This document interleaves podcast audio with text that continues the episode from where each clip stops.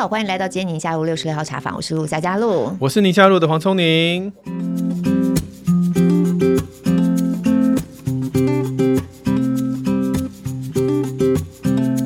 我们今天录音的时间是在儿童节之前，哎，嗯，不过大家听到的时候，应该才刚刚过儿童节，是是儿童节还是妇幼节？我现在都搞不清楚那节日的名字。儿童节啦，儿童节，嗯，然后三八妇女节嘛，嗯、但妇女不高兴，然后现在变成女王节。OK，对，所以妇女不可以三八，但女王可以。好像是这样。这什么逻辑？我其实不是很懂。其实我一直都不明白为什么。三三八要接妇女节，讨厌，真的哦。嗯，说了，别人不要再 乱扯。不，因为我们今天要聊的是儿童节，好吗？是是是。我们现在录音是儿童节之前嘛？我先问你，你儿童节会帮小孩准备礼物吗？当然不会啊，当然不会啊，对啊，为什么儿童节要帮他们准备礼物？是啊，但小孩就会来要。他说母亲节我准备母亲的礼物，为什么儿童节不给儿童节？是这个意思吗？有没有？小孩就画几张卷嘛，什么按摩十分钟嘛，什么那种嘛，就他母亲节礼物啊。那你也可以画给他。桌上画汉堡跟薯条，这是你们的早餐。不是，我就觉得很奇怪。现在小孩哦，一年不知道过多少节，然后每个节都要要礼物，很烦。儿童节嘛，哈，他们的生日嘛，哈，然后圣诞节嘛，这种，对，然后过年，过年也会来要。你现在在爆料你家小孩吗？会不会听众只有你家小孩儿童节会跟你？我我是不太好意思。我们今天在做一二三四五六七八，我们儿童节被小孩要礼物的举手。就你呀、啊！我小孩儿童节不会跟我要礼物，可能是学校有发现什么东西吧。那个 background music 噔噔。三条线，大家现在也看不到我们现场到底多少人，好不好？我们这是 podcast，又不是你的 YouTube，OK？、Okay? 是是是。好了，Anyway，我每次碰到小孩来跟我要礼物的时候，我都觉得说，我为什么一直要给你礼物？是是是就是你们已经够多东西了，然后还要再给你们礼物，常常就不明白为什么？嗯，嗯嗯为什么我们从这个地方开始切呢？因为我们今天有来宾啊，他给小孩的礼物特别不一样，然后我觉得说，哎、欸，蛮有启发的这样子。这个就可以给儿童了。对对对，他给这个礼物还长达了十七年的时间。哇，嗯嗯，这是一个一个 commitment。对耶哈，它不只是个一般性的礼物，因为时间不是一个冲动的礼物，不是一个冲动的礼物，有等于是长期执着的去做这件事情。对，所以，我们今天节目当中特别要聊到这个题目，就是你刚刚讲，它不是一个冲动之下做的一件事情，它必须是要有一个长期的，而且它是一个 commitment 的感觉。嗯嗯，你有这个承诺下去，然后不只是对你承诺的对象，其实对自己也会带来。可能意想不到的帮助跟改变。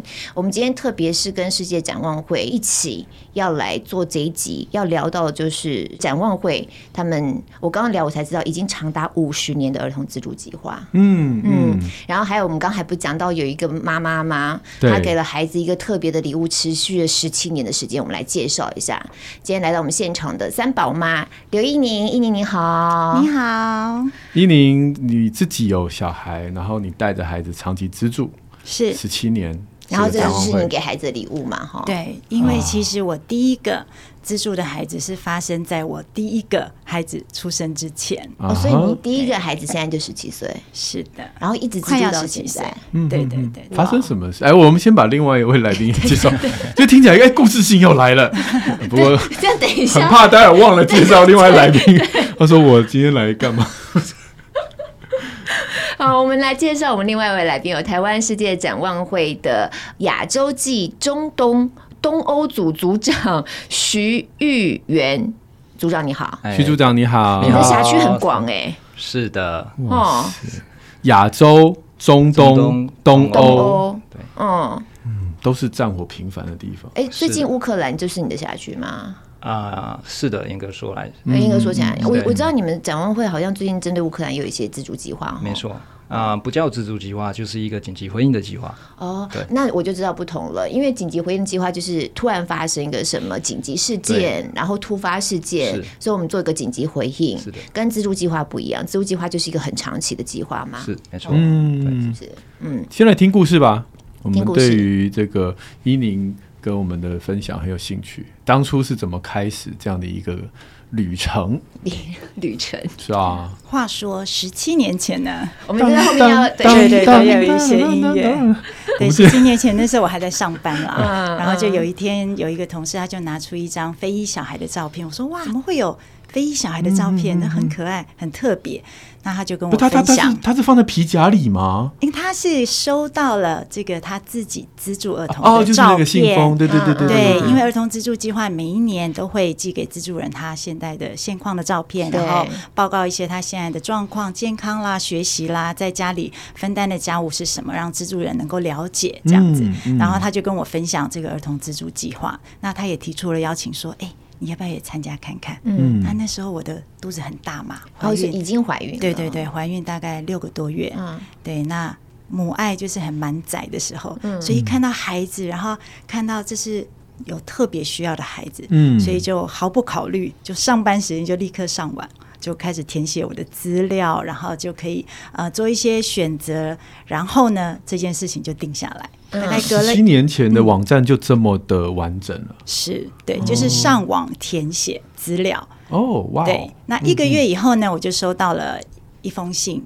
一个小包到了脚板单，缴款当哎为当下就要缴了。对 对对，因为就是下个月啊，缴款通知单也是也是。嗯，对，所以然后就收到了这个信件，然后里面就有孩子的照片，然后有他的一些基本资料，他的介绍这样。嗯，对，那拿到的时候觉得哇，好特别，因为其实填完之后，当下那个冲动的感觉就有点没有了，所以就有点忘淡化掉了。但是当你收到这个信件，发现哇。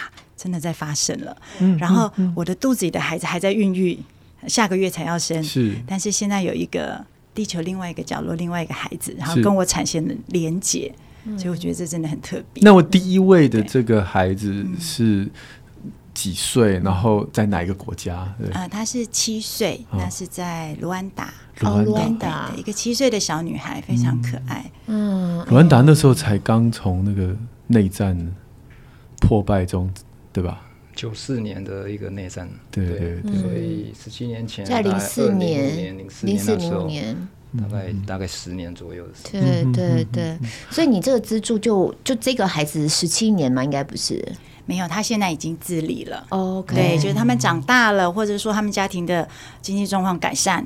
那这个孩子就会停止这个资助计划。嗯嗯、那蒋万厚也会很贴心的，就是哎，再会推荐另外一个孩子。哦、对，但是其实这个过程中，我就是陆陆续续啦，陆陆续续会觉得说，哎，如果说能力 OK 的话，那我们再多一个孩子好了，因为我自己孩子也一直在生嘛。对，然后想说，对，我是对，目前是三个孩子，然后就想说，那如果说能力 OK 的话，能够有更多的孩子。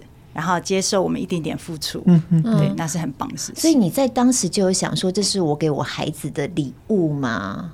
其实有哎、欸，哦，那时候就有这样的想法。对，因为我就想说，嗯、第一胎其实妈妈都会有很复杂的想法，嗯。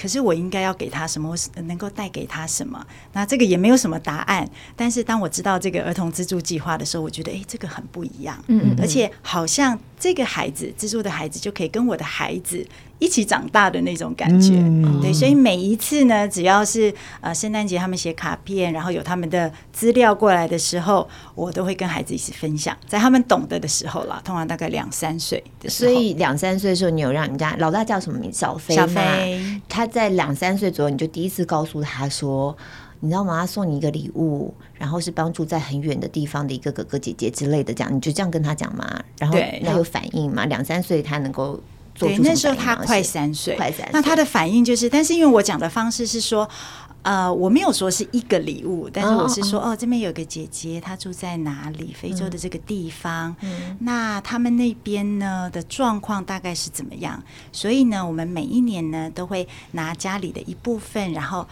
拿到那边去，然后当地会有很厉害的哥哥姐姐帮助他，他可以念书，他就没有办法理解说为什么。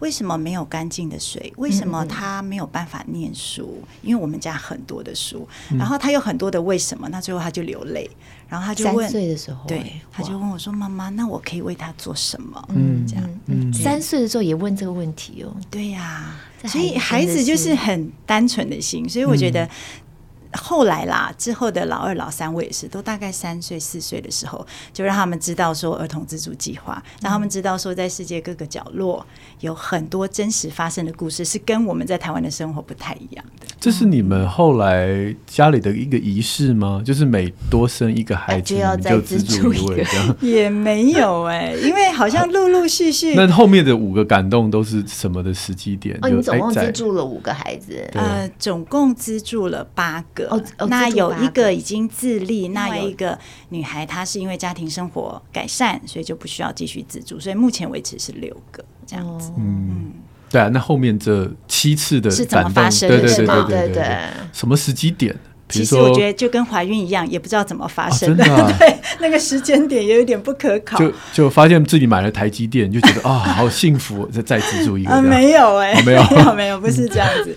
我觉得可能有时候真的的确跟孩子有关系，所以你还是对的。就是当我们看到自己的孩子，然后这么爱他们，他们这么可爱的时候，的确耶，我就会想到说，哎，那在远方，嗯，甚至不远的地方，因为台湾也有很多很需要的孩子，对。那我是不是还可以再多做什么？那当然就是跟先生报告一下，其实不需要讨论，因为他都是很支持的，就跟他报告一下说，说哎，你有什么想法？他说哦，那我觉得很好啊。我说你现在孩子越来越多，那你的工作真的要 要努力哦，对，不能有任何的差池这样子。对，有很多孩子都需要你，有带着孩子说，哎，这个是你自己。用你的零用钱来资助的吗？对，有让孩子自己出钱，因为等到他们比较大，你可能会给他一些零用钱，嗯、有有这样的一个做法吗？有哎、欸，我们家其实大概在五年前吧，我们就开始有一个。呃，资助罐就是一个铁罐子，嗯、那那个罐子就是让孩子他们一整年的时间，他们只要有感动的时候，通常都是他们开心的时候。对，比如说哎，刚领到红包，或哎刚领到什么奖金，学校的什么比赛得了奖金，嗯、或者有什么开心的事情，嗯，然后他们就会拿出他们的一部分，然后就放在里面。我们就是采自由乐捐的方式，然后一年呢，我们就会选一个单位。那通常是不同的单位啦，从、嗯、呃失智老人，然后可能就写救命，然后还有一些就是儿少的，对，那当然市展会也有。对，也曾经是一年的那个资助馆，嗯、我们就会送到那个单位，或者是我们用捐款的方式。嗯、哦，所以孩子的连接并不是某个特定你们资助的儿童，而是你们用这种方式。我觉得呀，这时间点很重要。你刚刚讲一个重点，我听到了，就是孩子开心的时候。我因为呀，今天要聊这个题目嘛，我就网站上看看看，我自己也乱感动一把的。我就刚好有个小孩已经起床了，我就把他拉到旁边来，就他一心想跟我讲他最近想要买什么乐高。啊、然后我他最近已经跟我在讨论这事情，我就跟他说，你要买乐高，OK，你就是自己存钱自己买。这样子，然后我就跟他讲说：“哎、欸，你看，他他他，怎么样？怎么样？然后我们一起来，然后你出部分，我帮你出部分，我们一起来帮助一个孩子。”他说：“啊，可是我要买乐高哎、欸，就是我就觉得 你太为难他了。”对，我就觉得我在一个错的时间点跟他讨论这个题目。这个还这非洲小朋友的鞋子不能自己存钱买吗？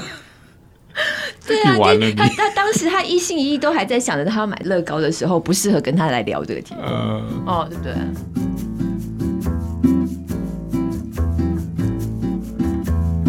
我也想请教一下徐组长、月圆组长，就是我其实之前有资助过展望会这些孩子，那他也是定时就寄照片给我。对，我有资助过。可是我感我有两个，一件事情是我忘记了，我想请教一下，就是可以选。你要资助国内的跟国外的孩子吗？有一点忘记，可以可以可以可以，选吗？因为它是不同的项目，不同专案项目。第二个就是，我总觉得那些孩子给我的讯息就是照片，然后谢谢，然后画画。我有的时候觉得距离好遥远，我还是没有办法知道这个孩子。真正的，你知道，你知道我意思。有的时候这个故事性是串不起来的，感觉好像缺了这一小块。有其他的资助人跟我一样有这种感觉吗？嗯，其实展望会在儿童资助计划这部分，其实有提供一些，每年都有一个成长报告。是是，是，对。那成长报告确实是有照片，也有一些我们所做的工作的一些啊进展，还有小孩子的那种画画，或者确实。啊，黄医师讲的没错。那嗯，你知道黄医师曾经有讲过什么吗？我们在之前节目当中有一集在聊天的时候，我就是讲说，我都不知道我老公有没有对我表达感谢。他说他可以叫我老公一年写一封信来寄给我，然后放个照片，画一张画，谢谢亲爱的老婆。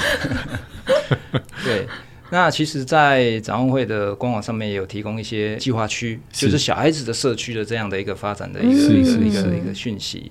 对，那其实还有影片呢。对，哦，现在有影片，有影片，最新的。哎呀，抱歉。所以你就可以直接看到说，哎，当地社区他们生活的形态，他们生活的模样。那你可以看得到你资助儿童的影片。啊、呃，没有办法看到自己资助儿童的影片，除非他刚好在那个宣传影片里面。哦，对，就是在社区，就他就他的，就他太 creepy 了。我现在就坐飞机去看你。对，那其实我们蛮鼓励资助人也可以写信给。哎呀呀呀！对对，你们资助人也可以去，对不对？因为我就是在在找相关资料的时候，有看到一段影片，是一个邮差大哥，然后他就说他们也是在好几年的连续这样资助，然后有一年就特别去。对方的那一区，嗯、然后去看，他觉得那个冲击感蛮强烈的。对，近几年因为疫情的关系，所以比较没有这样的一个活动。那以往都有这样一个资助人之旅，嗯、这样的一个活动，就邀请资助人在不同的州区、不同的国家，对，嗯、去。跟儿童相见欢啊，或者是参访当地的一个他工作的整个进展，这样。嗯、所以简单来讲，从一开始会是有一个背景资料文字的，嗯，然后有照片、有图片的，是。然后当你资助这一位孩子之后，这个孩子会有他个人的一些感谢，跟也是一样一些文字或画面、照片的回馈，然后也有影片在网络上可以让你知道这个社区的状态。我这样问的原因是因为，当我们希望孩子跟我们一起去资助。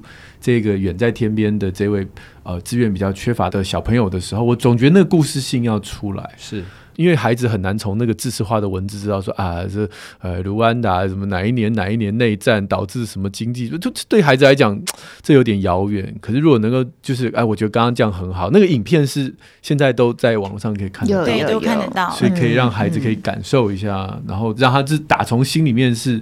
这种同理感出来，而不是说我现在要捐钱给你，但我觉得那种感觉又不太一样。嗯，对，而且其实展望会他们现在的纸本的文宣或者说电子报都做得非常好，他们真的就是像你刚刚讲的，他们是用故事性来阐述那边的事情。是是是有一个小男孩，嗯嗯，他每天要花三小时去提水，嗯嗯，然后这个路程上是如何如何，嗯、所以其实你跟着他的照片，跟着他的文字，就是很容易让孩子去理解，也让我们。对，能够知道说啊，他们当时的状况是这样子，嗯、就是那个投入的可以是很快嘛。嗯、对我刚刚在跟玉元组长聊的时候啊，提到说，其实这个计划已经有五十年，半个世纪的时间，我真的很惊讶，时间这么长。你自己参与时间有多久了？啊，我参与大概十五年左右。哇，也很久了耶。那在你参与这么长时间，你自己感受到这项计划带给你最大的挑战是什么？因为你刚才特别聊到疫情，对。对，其实有一个很大的挑战，也是现在整个全球的人道救援组织及甚至联合国都很注重的一个气候变迁的议题。哦，对对对对，那气候变迁，你可以想象，就是说，原本我们已经服务的区域和社区，它已经很脆弱了。嗯，那它正在发展当中，如果来一个一个天灾，或者没有预期的这样的一个，你有气候变迁相关的一个灾难，其实它就是退回去了。跟这个疫情所影响带来的这样的一个呃冲击，其实蛮像。就是说，我们假设就是一个洪水，把它全部扫光。嗯，可能已经资助了五年的时间，有一点点累积了，然后去打掉重练，打掉重练的这样的感受。对，那气候变迁其实它就是加剧目前使我们所服务社区的这些脆弱因子，其实更深的、更深的影响。比方说，在莫桑比克，好了，嗯嗯啊，大家如果记忆犹深的话，二零一九年的一代风灾。嗯，那个是前所未见的很大的一个风灾。那其实莫桑比克每年一二月的时候都有风灾，哦，其实是蛮常蛮常态的一个灾难。但是那一年特别大，嗯、那气候变迁它加剧这样的一个因子，变成规模更大，频率更深，哦，是对对，影响更大。这样，嗯嗯，所以当时对当地造成一个什么样的伤害？然后你们要怎么样打掉重练？其实就以莫桑比克这个例子为例，好不好？它所影响的区域是。展望会曾经就是说有做过紧急救援的部分，嗯、但没有长期的计划在那边。嗯，那就是因为这个因缘际会啦。其实说因缘际会不是很好，就是这个灾难其实让展望会思考在这个部分做长期发展。因为长期在我们的儿童自助计划这样长期发展八到十二年的这样的一个计划当中，其实我们做的不只是符合孩子的需求，也要对父母甚至整个社区当地的。政府的教育，对他们的能力的培训，对防灾，然后早期预警机制的建立等等，好广哦。对，其实我们都有跟伙伴、当地的伙伴一起工作，把这样的机制、嗯、这样的一个能力培训起来，让社区来掌握他们自己的状况。嗯嗯，所以碰到一个非常剧烈的天候变化所带来的灾难，这个可能整个家园都毁了的状况之下，你们从原来的紧急救助就要变成一个长期怎么样把它再复原的，对一种专案计划就有不一样。可以想象，一个灾难发生的时候，它最需要的基本。粮食、水，对对对，一些医疗，我们就提供这样的一个紧急的回应。嗯、但是在经过一段时间安置之后，嗯、我们开始走复原的道路，然后甚至一个发展的一个，所以可以也也是让我们的听众朋友知道说，所谓的资助儿童计划，它绝对不会是 one time 当下像圣诞老人发红包一样发礼物，它是一个长期的，对，它是必须整个展望会在那边有八到刚刚说八到十二年对。以上的这样的一个愿景是去执行的，所以这种东西就是很。很需要一个像我们今天资助人一样很长期的，因为他他不要中间突然断吹，这对你们来讲营运上会有非常大的困难。是，所以可以想见，我们在超过二十万名资助儿童全世界这样的一个规模里面，其实我们就是有台湾的爱心，就十几二十万名的这个资助人，像刘小姐这样，嗯，对，这样长期资助我们。我一直觉得展望会已经算是很稳定了耶，就是资助来源相对稳定的。就是有这些爱心，所以我们其实是相对稳定的，哦、没错。对，所以你们能够拓展的工作内容也会变得更，就是更不一样嘛？或是你们能够触及到的点？其实你如果从联合国的这样的一个报告来讲，其实这个世界越来越脆弱了。哦，这个越来越脆弱了。嗯，所以需要越来越多。对，需要越来越多。嗯，那所以我们在也是配合这样联合国的这样的一个我们说永续。发展的一个目标，十七项指标那个对，做这样的一个调试，这样。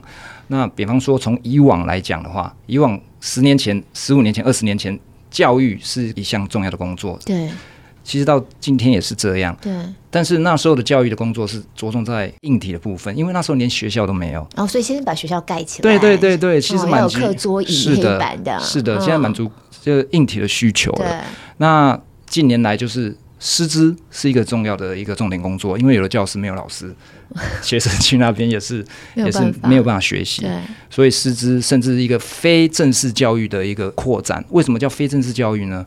其实非正式教育对一些很脆弱、很弱势的家庭是非常好的，能取得学习的机会。因为并不是每个在我们服务的社区里面可以取得教育。你盖了一个学校，但是它需要学费，需要一些材料费。但是一个非正式教育，我们称为阅读的一个呃阅读营好了，或者是阅读角落，这样其实就是在一个比方说教会，我们的伙伴里面教会一个空间，就供这样的一个孩子、这样的家庭能够在那边学习一个非正式的一个一个教育，取得是非正式的教育，这样。嗯，对，这都是长期计划的其中一个部分。是的，是的，是的。你刚刚说稳定，我觉得这对于这个受资助的单位来讲是很恐怖的两个字。真的哈、哦，对，别千万不要说稳定，随便来一个金融海啸就没了。就是资助人自己本身有，相对来说，展望会已经是相对国内其他单位，我觉得相对来说，你看，因为发展已经很久了，就是展望会，我觉得对于一般民众来说，听到就会觉得哎，可信任。对，就是觉得说，如果我今天想要帮助一个对象，我把我的资源放在这个单位里头，我是可以相信。但但你要想啊，他们今天稳，嗯、假设今天 我我一直我一直我要帮你们讲话，因为你今天说稳定，对不对？嗯、那他们就会想要帮助更多的区块。所以他那个那个破口又会在，然后就需要哎，比如说更有爱心的人再进来，然后他又会在扩展，然后带着服务的人越来越多越多，然后来一个金融海啸，哎，他们那些孩子就嗷嗷待哺，就刚刚讲的这些东西，通通就。不过你刚刚讲有有一个感动，就是不一样的感觉。我觉得通常像展望会这种资助人，就是他宁可要你每个月的小额捐款，可是是长期性的嘛，也不要你一笔几百万几百万。我觉得你们的取向是不一样的嘛，哈。原因是什么？希望有更多人参与吗？还是你说小小的部分吗？对对对对对。其实，在展望会，我们以国外的儿童资助计划来讲的话，就是七百嘛，对，一直固定就是这样的一个额度，这样。对，那。七百的原因，其实刚刚两位有谈到，就是说它其实是蛮多家庭、蛮多个人可以付得起的这样的一个一个金额，是。对，所以受金融好像，也许真的是很广泛的一个很大的灾难这样的一个极端，对，但是一般平常的经济的影响或者是收入的锐减等等，其实七百块的影响，你知道吗？那个程度也许没有那么大，不是今天不是两千块，今天不是三千块，那就会考虑说，哎、欸，这三千块可能我要出出去，这个月我可能就少了什么，少了什么。是是。不过我在想，展望会的用心，可能就是希望大家都来参与跟感受，嗯、然后成为这个系统帮助别人的这个系统的一份子。是是的、嗯，重点不是那个金额，是那个付出的那种内心的平安。我之前不是讲过那个。让你快乐的方法哦，有有，就帮助帮助人，就是一个大脑先天设定会让你突然觉得自己还蛮开心的这种方法。嗯，所以你看我们的这个刘小姐这么快乐。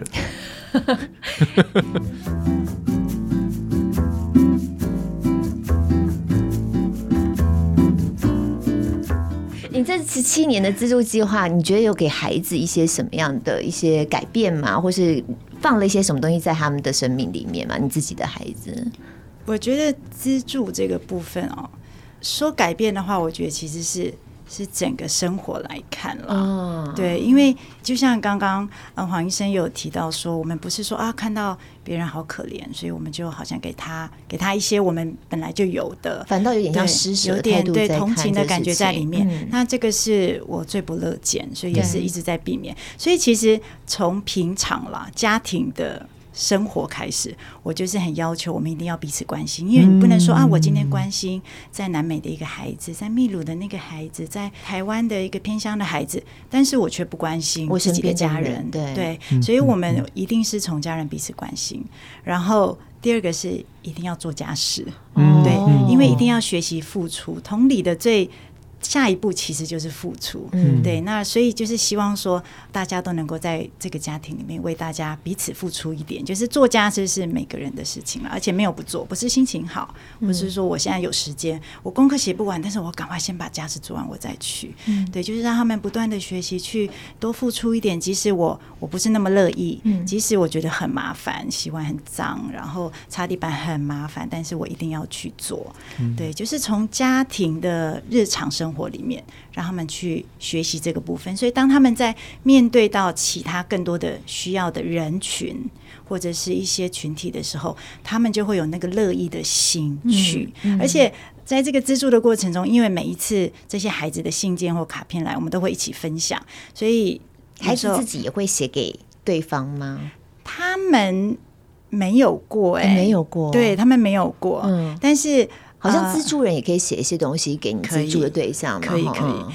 其实我有写过一封，就是这十七年来，其实我只写过一封，就是去年的时候，有一个资助的孩子，他跟我们家老大是同年。然后他们家当然原本的经济状况就不是很理想，那很不幸的就是家里唯一的经济支柱就是爸爸，嗯，却又生了重病住院。哦。那我看到了他这样说，他当然他是一句带过了，那他也前面也报告了他很多的好消息，还有他最近的状况，但这一句我看了我就觉得很心碎，是因为我可以去想象说，哎，他现在是有。多么困难，一个青少年，就是一个脆弱的一个环境，然后又碰到爸爸这样，就变更脆弱，已经经不起像这样的风险了。没错，所以那也是我为什么第一次提笔写信给他。那当然，我就是说了一些鼓励的话。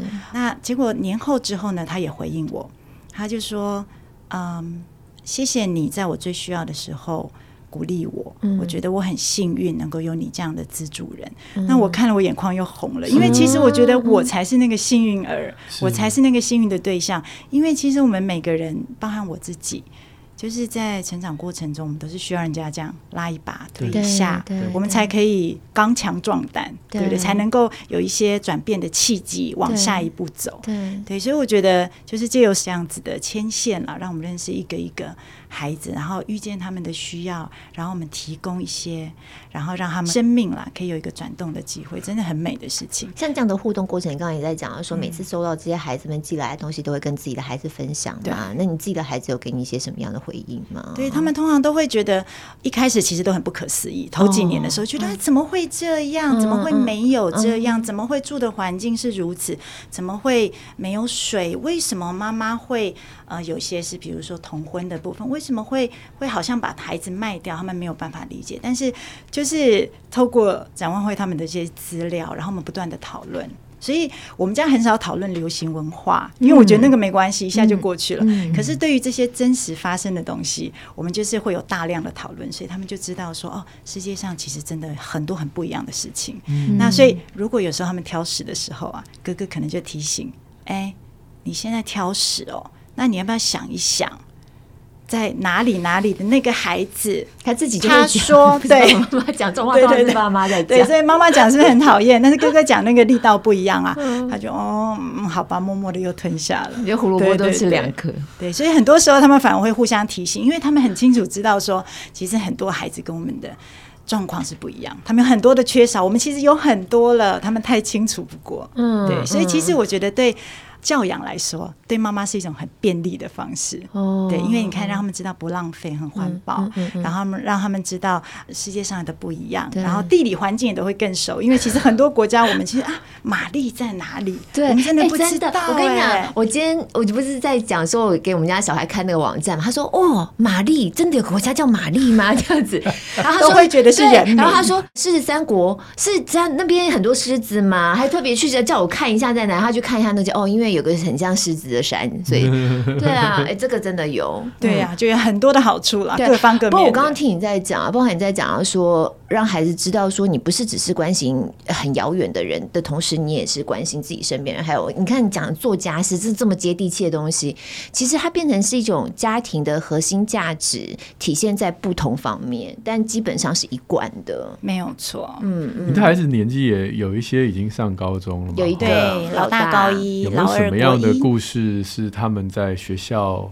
在你没看到的时候做了一些事情，让你突然觉得说：“哎，我们这个家教真好。”就是 其实太多了，对不对？但是不是因为家教好了，那是因为他们很受教。对，因为其实父母都很爱教，也很会教嘛。对。但是孩子有时候哎，听不听得进去是另外一回事。那我女儿啊，她前一阵就跟我讲说，他们其实其实我特别喜欢那个嘛。对，女儿是小二，现在是小二。哦，女儿现在是小二。对，其实我特别爱就是。听孩子们诉说他们在学校的事情，是很夸张的，然后很恶劣的，不管是小朋友之间，有时候甚至是老师讲的话，可能让他们觉得不舒服，或者他们一些不愉快的经验，我都觉得这是天上掉下来的礼物，因为借由这些生活的点滴，就可以教孩子知道。哎，怎么样站在对方的角度去想？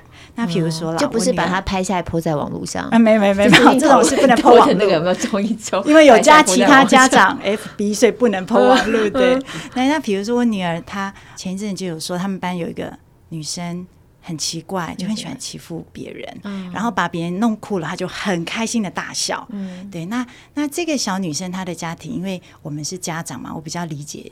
一点，所以我就说，哎，那你觉得他为什么要这么做？我觉得他很坏，可是很奇怪，因为他不是每次都这么坏，他不是天天坏，偶尔坏。嗯、我说，对啊，那应该是有什么样的状况让他偶尔坏？其实妈妈知道，他们家最近有不愉快的状况，其实就是让他知道说，哎，其实来龙去脉是这样子，所以，所以他可能觉得说我不开心，所以我要让大家不开心，哦、那这样我好像就没有这么不开心了。嗯、对，就是这种感觉。对，但是一定要问孩子一句话：那你觉得你可以做什么？嗯、那你觉得我们应该怎么办？嗯、我们可不可以帮助他？嗯、我们可不可以想办法改善这个不公不义的状态？对，那这时候孩子就要自己想办法。那那时候我女儿的想的办法就是说：OK，那我就要想办法让他开心一点，多跟他玩，下课多找他，嗯、对不对？我很爱玩，我很会玩呐、啊。那我就找他，然后我看他喜欢玩什么，他开心了，他就不会去做。欺负别人，或者是说让别人不开心的事情，这就是一个方法。嗯，对，有成功吗？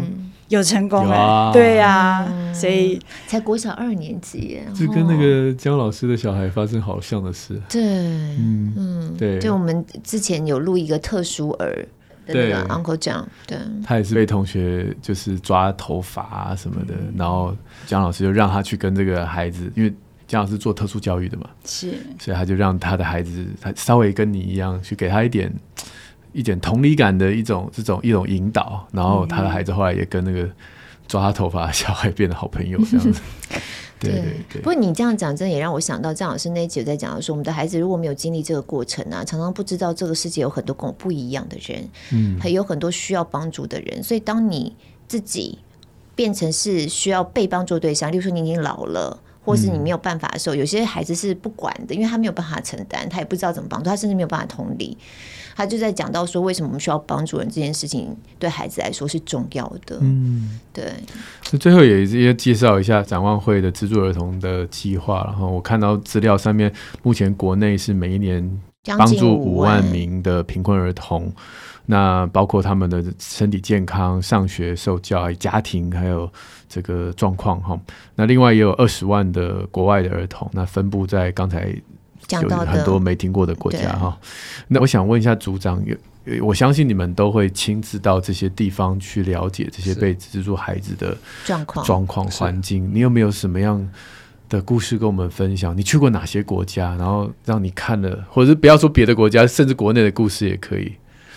啊、呃，因为我们负责的是国外的儿童自助计划以及其他发展性的，还有紧急救援的部分，所以我去的国家都是在国外的比较多。是是那。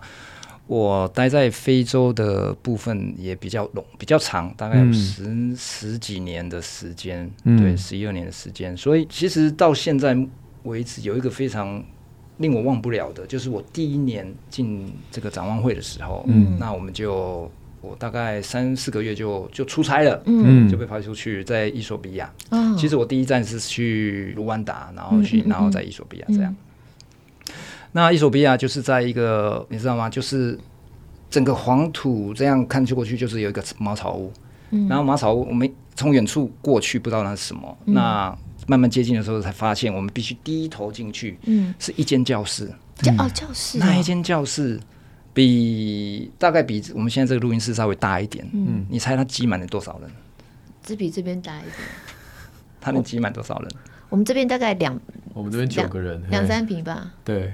两平啊，两坪，对。对，一般在国内国小大概一般大概二十不到三十嘛，对，他那里将近两倍的量，两倍的儿童，四五十个，对，在那边，然后每个人就这样，天这样挤着，弯着腰，然后手背这样挤，对对，然后他们没有课桌椅，嗯，所以他们他们是坐在黄土堆起来的这样的，很像类似一排的，像土坑一样，就是对，它是从地面上堆起来的，很像。一排长排的椅子，这样很像椅子，但是就是一个很不规则形状的椅子，这样。那我就刚进去，那我们当地的工作人员在介绍，这样应该是混龄吧，就是各种年纪的孩子。小孩子对，你就会看到，就是年纪比较大的坐在后面，年纪比较小的坐在前面这样蹲着。我一进去，工作人员就开始做当地这样的一个教育教育工作的介绍，我的眼泪就流下来了。嗯，对，那令人非常的深刻，因为我想到我孩子。他在学校如果是这样的状况，我作何感受？嗯，对，你看方圆这个五百公尺都没有任何的设备，就是一间茅草屋，哦、就是那在伊索比亚发生的这样的一个状况。嗯、那接下来几年，我在不同的国家，比方说在南非洲，呃的不同的国家，斯瓦蒂尼亚、莱索多、马拉维、莫桑比克，甚至南非这样，你认为南非是一个？股票市场前二十大这么这么发展的国家，贫富差距超大的。我们的计划区就是在南端的一个那个 Cape Town 那里。嗯，那你就可以看到贫富差距，因为我们在那边的是一个都市型的一个施工。嗯，不像我们大部分所服务的区域，大概都是偏乡的。对，所以那些都市型的施工，你可以看出那个差距更大，因为只要横跨那一个铁路，你就看到白人区。嗯，高楼大厦。对，白人，你知道。南非那时候有那个种族隔离政策，所以那时候其实，在五六年前那时候还是还是看得出来，可以看得出来，政策没有政策也可以看得出来这样的一个差距。嗯、所以那时候我们在那个计划区就看到小孩子真的国高中毕业了就无所事事，在街上游荡，嗯，游荡到富人区这样，就是白人区这样。然后在当地的家庭也常常因为他们所住的。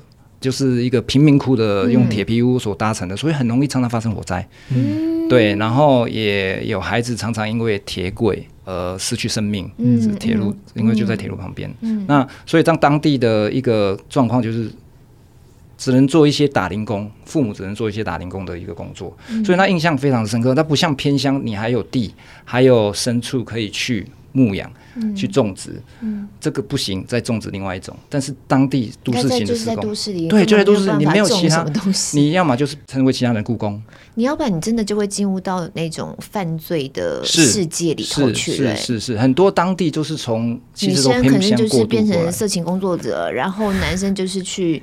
卖毒了或什么的这种哎，所以我们当没有其他选择。是我们当地的工作就是着重在儿童保护以及家庭的生计的培植的部分。嗯，那真的不同的区域就完全不同的服务内容。对哦，对，是的。哇，听了真的是。你回去会跟自己的小孩讲吗？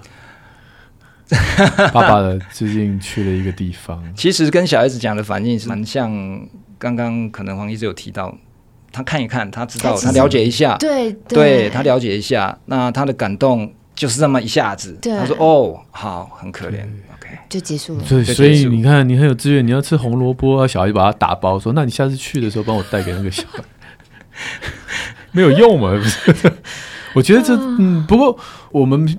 不是说为了要教养孩子的目的，然后去做这件事情。是，我觉得孩子是从两位的生命当中看到这件事情。他总有一天长大，他在自我探索，他想要我想要成为什么样的人的时候，他会看到你们的生命所绽放出来的这种这种温暖。我相信这不是一天两天，这也是一个长期的。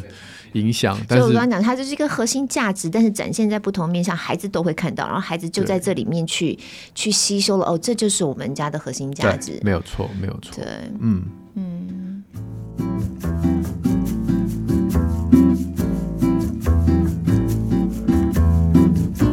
才讲到的是那个疫情之后嘛，对不对？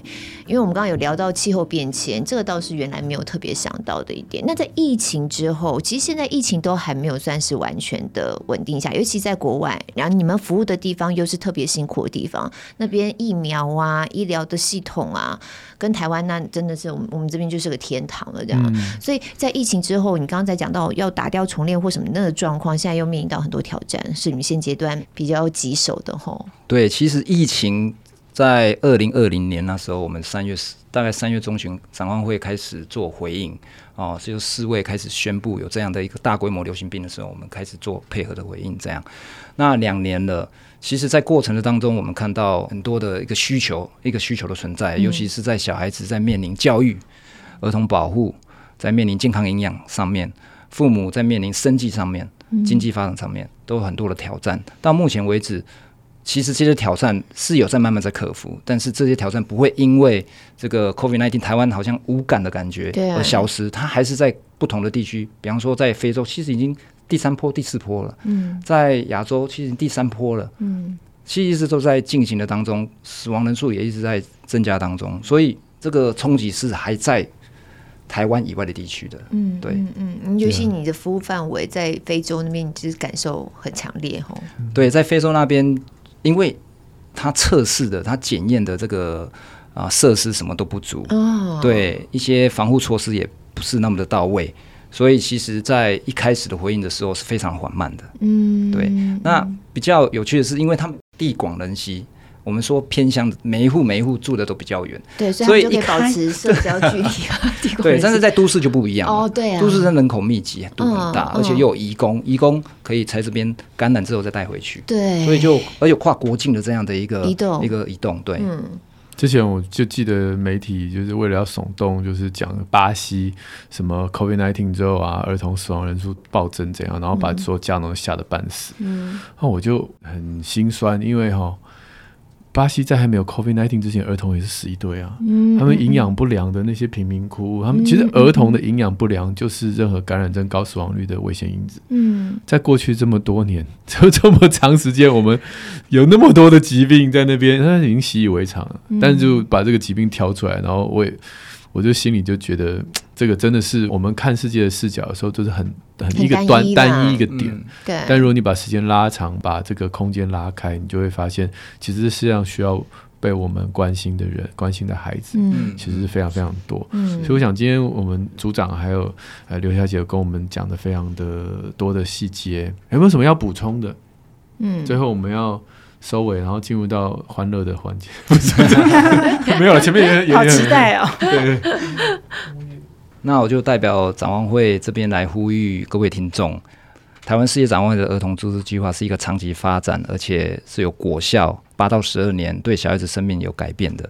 那我们欢迎各位听众啊，加入我们资助人的行列，上网搜寻台湾世界展望会。儿童自助计划就可以找到我们。嗯，台湾世界展望会儿童自助计划。对，我们今天真的很开心有这个机会跟这个展望会一起来合作制作这一节内容哈。因为实际上听了之后才发现，哎，你真的超出自己想象很多。你刚刚刚刚讲到那种什么气候变迁，现在讲很多气候难民嘛，嗯嗯、还真没想到这个议题其实就资助工作上来说带来这么大的挑战。嗯、然后 COVID 会有时候有战争的问题，然后也没有。意会到说，这种紧急的救援跟像这样子比较长期性的八到十二年的，其实是有很大的差别。所以真的想想看，一个月老说七百块钱，他把门槛拉得很低，就是希望大家都能够一起成为这个帮助人系统的一份子。对，所以大家可以在更多的想要了解这资讯的时候，我们就可以上网再去哈看一下里面的内容。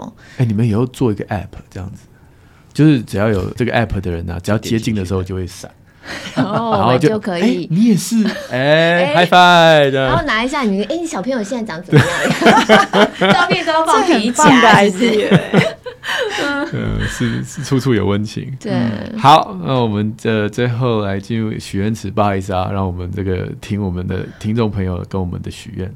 我们今天许愿池简单挑一些哈，我我们现在是想说，我们许愿池慢慢慢慢都要把它拉到礼拜六了。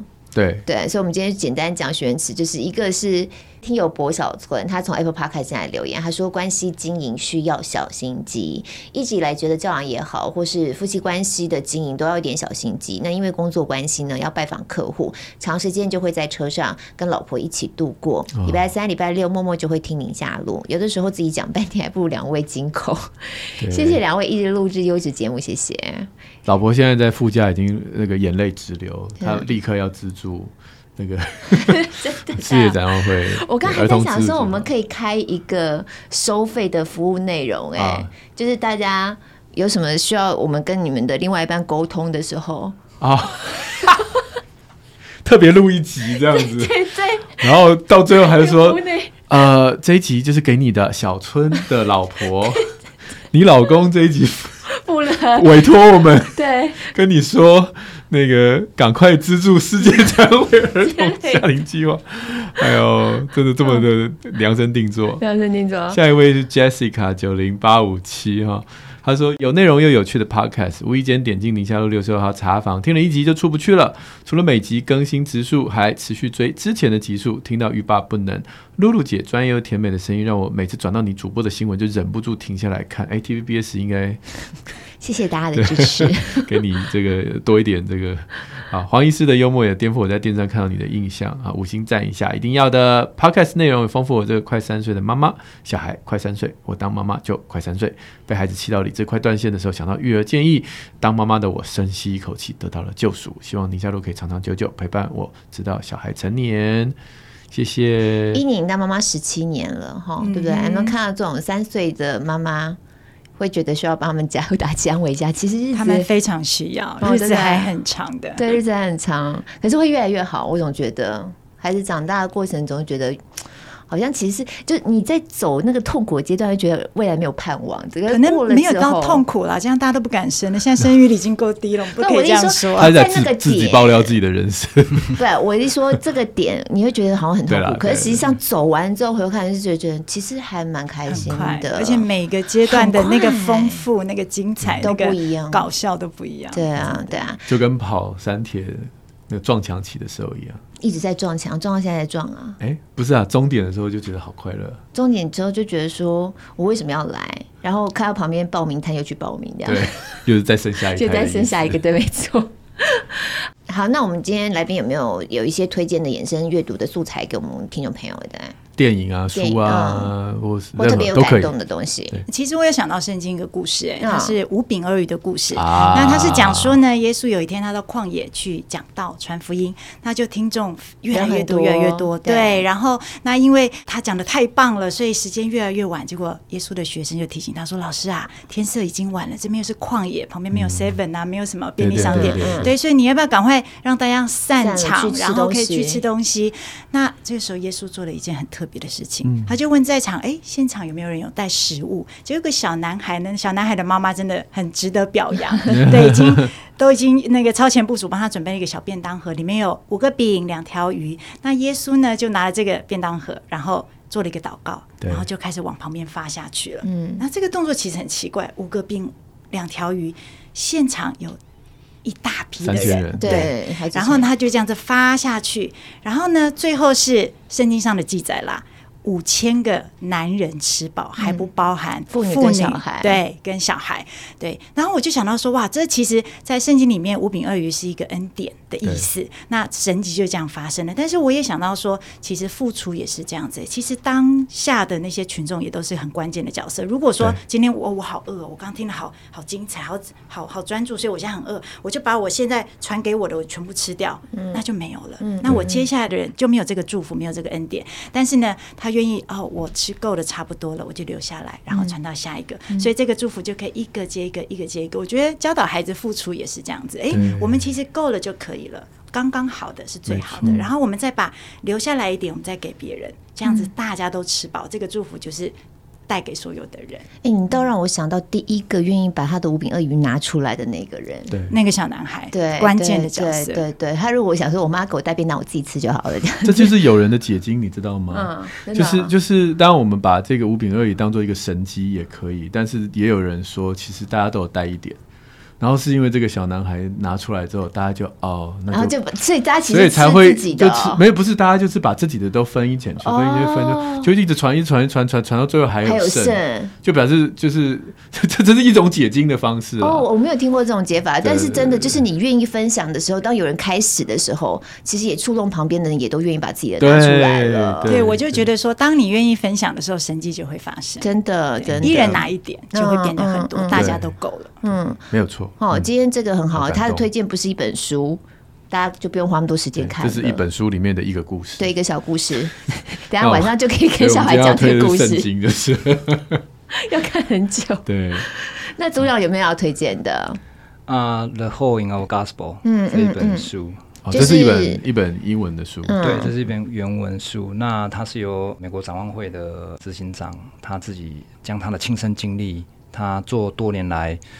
的这样的一个呃，展会的工作，工作所记录下来的、嗯、的的工这样的一个记录，这样对，然后来延伸，嗯、就是说从圣经里面的一些教导的你对信仰的一些认识，甚至在付诸行动上面的一些印证，对。嗯这是一个二零一四年的书哎，我们在博客来上面搜，赶快就在找了一下。What does God expect of us? The answer that changed my life and might just change the world。嗯嗯嗯嗯，就是神对我们有什么样的期待哈？而且这答案有可能不止改变我们的生命，而且还会改变这个世界。这有中文的翻译吗？我没有看过，所以我只看过原文版的部分。哦、对，那就交给你了。我我真要讲，就台北世界展望会可以有出版部门把它处理一下，翻译一下。哦，好，那个博客来可以找到一本两千多块钱，大家、啊、为何？大家其实可以作者亲签版的，大家其实可以瞄一下，然后把那两千多块钱拿去资助一个小朋友，一个月交几百块可以资助三个月。好，好像也蛮有道理的。哎、欸，你这样子很怪、欸。组长推了，你说不用，大家不用买，把它拿来奉献比较好。好，那我们今天真的非常感谢两位来宾，谢谢组长，谢谢谢谢。那大家如果是从 Apple Podcast 或 Spotify 帮我们听的话，五星赞一下。许愿池持续开放当中，然后一样，我们今天推荐所有的书，呃，五饼二鱼好像就没有网站了哈。哦，可以推很多这种故事的网站。对对对，我们会把资料一样是附在我们的资料栏里头，大家可以参考相关的连接。嗯。那我们就礼拜六空中再会喽，拜拜，拜拜，拜拜，谢谢，谢谢。